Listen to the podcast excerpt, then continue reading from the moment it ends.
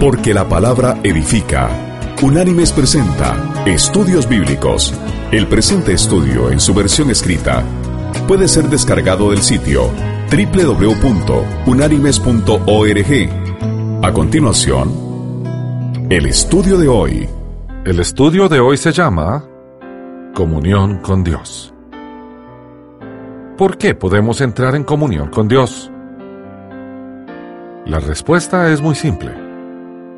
Porque la barrera de pecado que antes lo impedía fue removida por el sacrificio de Cristo y nuestra aceptación de ese sacrificio para nuestra vida.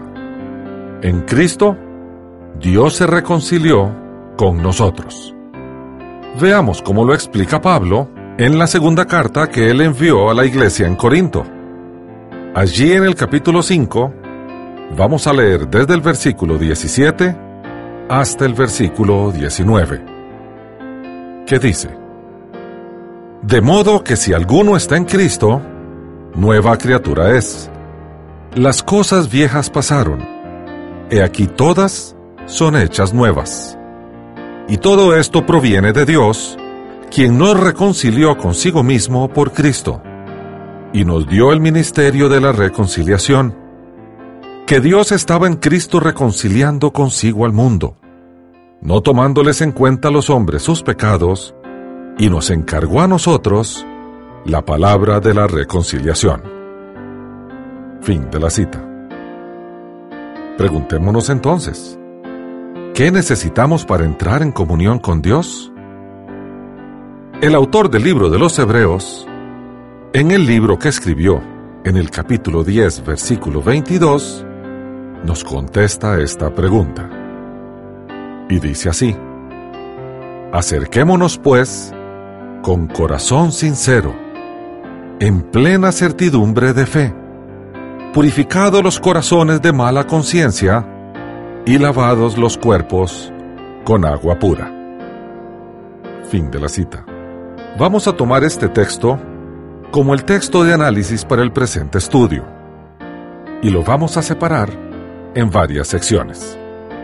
Veamos la primera.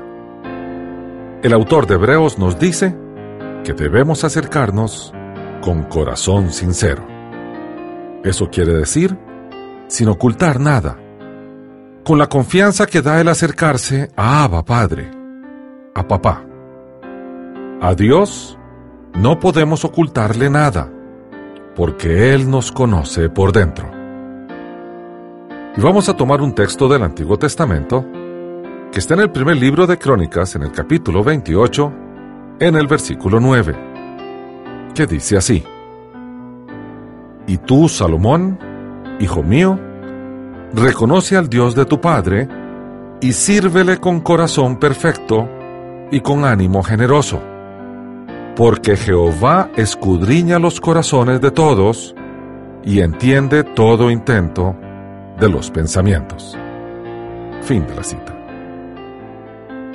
En el capítulo siguiente, en el versículo 17 dice, Yo sé, Dios mío, que tú escudriñas los corazones y que la rectitud te agrada. Por eso yo, con rectitud de mi corazón, voluntariamente te he ofrecido todo esto. Y ahora he visto con alegría que tu pueblo, reunido aquí ahora, ha dado para ti espontáneamente. Fin de la cita. Y en la carta enviada por Pablo a los creyentes en Roma, en el capítulo 8, versículo 27, el apóstol les indicó, Pero el que escudriña los corazones sabe cuál es la intención del Espíritu, porque conforme a la voluntad de Dios, intercede por los santos. Fin de la cita. Lo segundo que podemos derivar del texto en análisis es la sección con plena certidumbre de fe. Tenemos que creer en aquel a quien nos estamos acercando. Tenemos que creer en Él sin verlo. Y recordamos aquel texto en el Evangelio de Juan, cuando el Señor se aparece a sus discípulos después de resucitado y sostiene un diálogo con Tomás. Ese diálogo fue famoso después porque el mundo pasó a ver a Tomás como Tomás el incrédulo. Y dice así, pero Tomás, uno de los doce, llamado Dídimo, no estaba con ellos cuando Jesús se presentó. Le dijeron pues los otros discípulos, Hemos visto al Señor. Él les dijo, Si no veo en sus manos la señal de los clavos, y meto mi dedo en el lugar de los clavos, y meto mi mano en su costado, no creeré. Ocho días después, estaban otra vez sus discípulos dentro, y con ellos Tomás. Llegó Jesús, estando las puertas cerradas. Se puso en medio y les dijo, Paz a vosotros. Luego dijo a Tomás, Pon aquí tu dedo y mira mis manos. Acerca tu mano y métela en mi costado, y no seas incrédulo, sino creyente. Entonces Tomás respondió y le dijo, Señor mío y Dios mío. Jesús le dijo, Porque me has visto, Tomás, creíste. Bienaventurados los que no vieron y creyeron. Fin de la cita. La tercera sección del texto que estamos analizando dice, Purificados los corazones de mala conciencia. Esto tiene que ver con corazones puros, sin rencores ni malos sentimientos. Vamos a ir ahora al Evangelio de Mateo. Allá en el capítulo 18, en los versículos desde el 21 hasta el 35, el evangelista nos narra lo siguiente. Dice así. Entonces se le acercó Pedro y le dijo, Señor, ¿cuántas veces perdonaré a mi hermano que peque contra mí? ¿Hasta siete? Jesús le dijo, No te digo hasta siete, sino aún hasta setenta veces siete. Por lo cual, el reino de los cielos es semejante a un rey que quiso hacer cuentas con sus siervos. Cuando comenzó a hacer cuentas, le fue presentado uno que le debía diez mil talentos. A este, como no pudo pagar, ordenó su señor venderlo, junto con su mujer e hijos y todo lo que tenía, para que se le pagara la deuda. Entonces aquel siervo, postrado, le suplicaba diciendo, Señor, ten paciencia conmigo y yo te lo pagaré todo. El señor de aquel siervo, movido a misericordia, lo soltó y le perdonó la deuda. Pero saliendo aquel siervo, halló a uno de sus consiervos que le debía cien denarios, y agarrándolo lo ahogaba, diciendo, Págame lo que me debes. Entonces su consiervo, postrándose a sus pies, le rogaba, diciendo, Ten paciencia conmigo y yo te lo pagaré todo. Pero él no quiso, sino que fue y lo echó en la cárcel hasta que pagara la deuda. Viendo sus consiervos lo que pasaba, se entristecieron mucho y fueron y refirieron a su señor todo lo que había pasado. Entonces, llamándolo su señor, le dijo, Siervo malvado, toda aquella deuda te perdoné porque me rogaste. ¿No debías tú también tener misericordia de tu consiervo, como yo tuve misericordia de ti? Entonces su señor, enojado, lo entregó a los verdugos hasta que pagara todo lo que le debía. Así también mi Padre Celestial hará con vosotros, si no perdonáis de todo corazón cada uno a su hermano sus ofensas. Fin de la cita. Y el autor del libro de los Proverbios en el capítulo 24, versículos 17 y 18, dice lo siguiente. No te regocijes cuando caiga tu enemigo, ni cuando él tropiece se alegre tu corazón. No sea que Jehová lo vea y le desagrade, y aparte de sobre él su enojo. Fin de la cita. La siguiente sección del texto que estamos analizando es Lavados los cuerpos con agua pura. Esta es una alusión a la purificación de los sacerdotes. Y para ello tenemos que regresar al libro del Éxodo, allá en el capítulo 29, en el versículo 4 se describe lo siguiente. Llevarás a Aarón y a sus hijos a la puerta del tabernáculo de reunión, donde los lavarás con agua. Fin de la cita. Y también es una referencia al agua de la expiación para los levitas. Y eso lo encontramos en el libro de los números.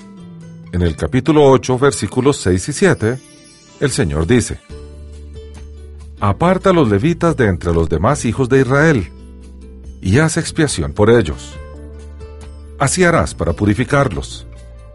Rocía sobre ellos el agua de la expiación, y haz pasar la navaja por todo su cuerpo. Ellos lavarán sus vestidos, y así quedarán purificados. Fin de la cita. También se refiere a la promesa de pureza del pueblo.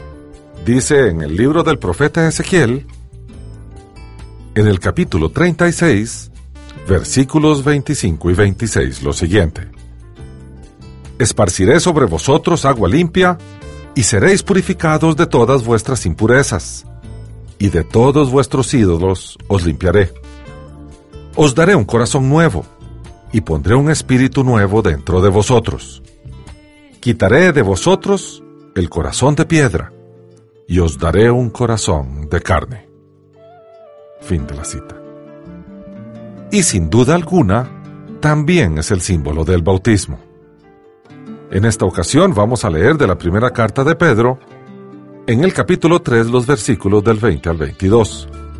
Y dice así, Los que en otro tiempo desobedecieron, cuando una vez esperaba la paciencia de Dios en los días de Noé, mientras se preparaba el arca, en la cual pocas personas, es decir, ocho, fueron salvadas por agua.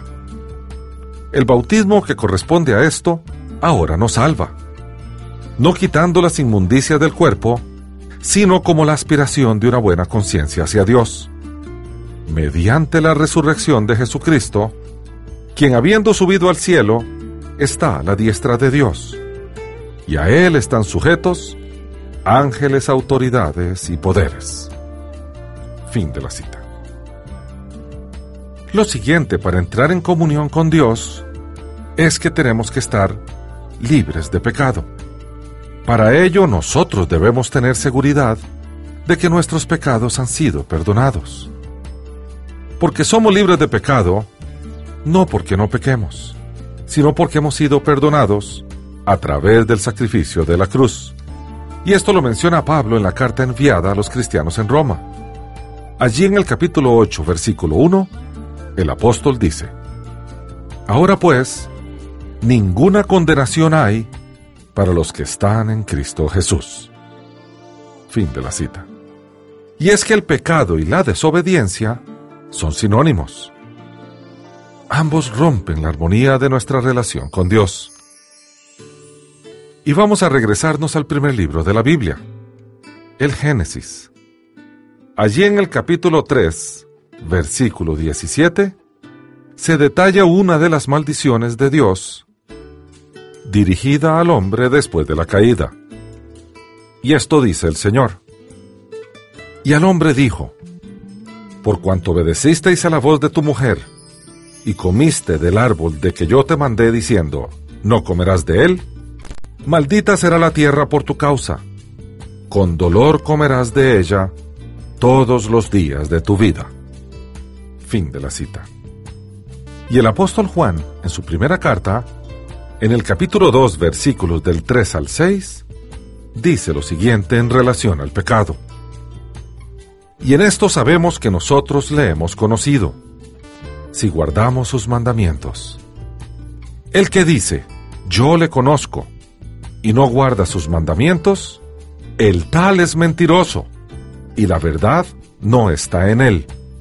Pero el que guarda su palabra, en este verdaderamente el amor de Dios se ha perfeccionado. Por esto sabemos que estamos en Él. El que dice que está en Él, debe andar como Él anduvo. Fin de la cita.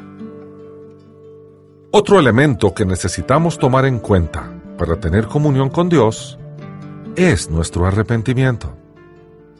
La palabra en el griego original es metanoia, que implica cambio profundo, radical, conversión genuina. Arrepentirse es cambiar de rumbo, reconocer que nuestra vida no es del agrado de Dios y desear cambiarla. Con el propósito de recibir perdón, debemos, como requisito, arrepentirnos, porque el arrepentimiento precede al perdón. Y esto lo anotó claramente el apóstol Pablo, en la segunda carta que él envió a los cristianos en Corinto. Allí en el capítulo 7, desde el versículo 9 hasta el 10, el apóstol les dice, Ahora me gozo, no porque hayáis sido entristecidos, sino porque fuisteis entristecidos para arrepentimiento. Porque habéis sido entristecidos según Dios, para que ninguna pérdida padecierais por nuestra parte. La tristeza que es según Dios produce arrepentimiento para salvación, de lo cual no hay que arrepentirse. Pero la tristeza del mundo produce muerte. Fin de la cita. Por lo tanto, después de arrepentirnos, tenemos que cumplir los mandamientos de Jesús. Jesús nos dejó sus mandatos de forma muy clara. En el Sermón del Monte, capítulos 5, 6 y 7 del Evangelio de Mateo, detalla cómo debemos ser sus seguidores y más tarde lo resume en sus dos grandes mandamientos. Y vayamos al Evangelio de Mateo. Allí en el capítulo 22, desde el versículo 36 al 40, el Señor hace este gran resumen. Y dice así, Maestro, ¿cuál es el gran mandamiento de la ley? Jesús le dijo, Amarás al Señor tu Dios con todo tu corazón, con toda tu alma y con toda tu mente. Este es el primero y grande mandamiento. Y el segundo es semejante. Amarás a tu prójimo como a ti mismo. De estos dos mandamientos dependen toda la ley y los profetas. Hasta aquí el estudio de hoy. Las citas de las escrituras mencionadas son tomadas de la Biblia Reina Valera Revisión 1995. Unánimes presentó Estudios Bíblicos. Porque lámpara a mis pies es tu palabra y lumbrera en mi camino. Que Dios te bendiga.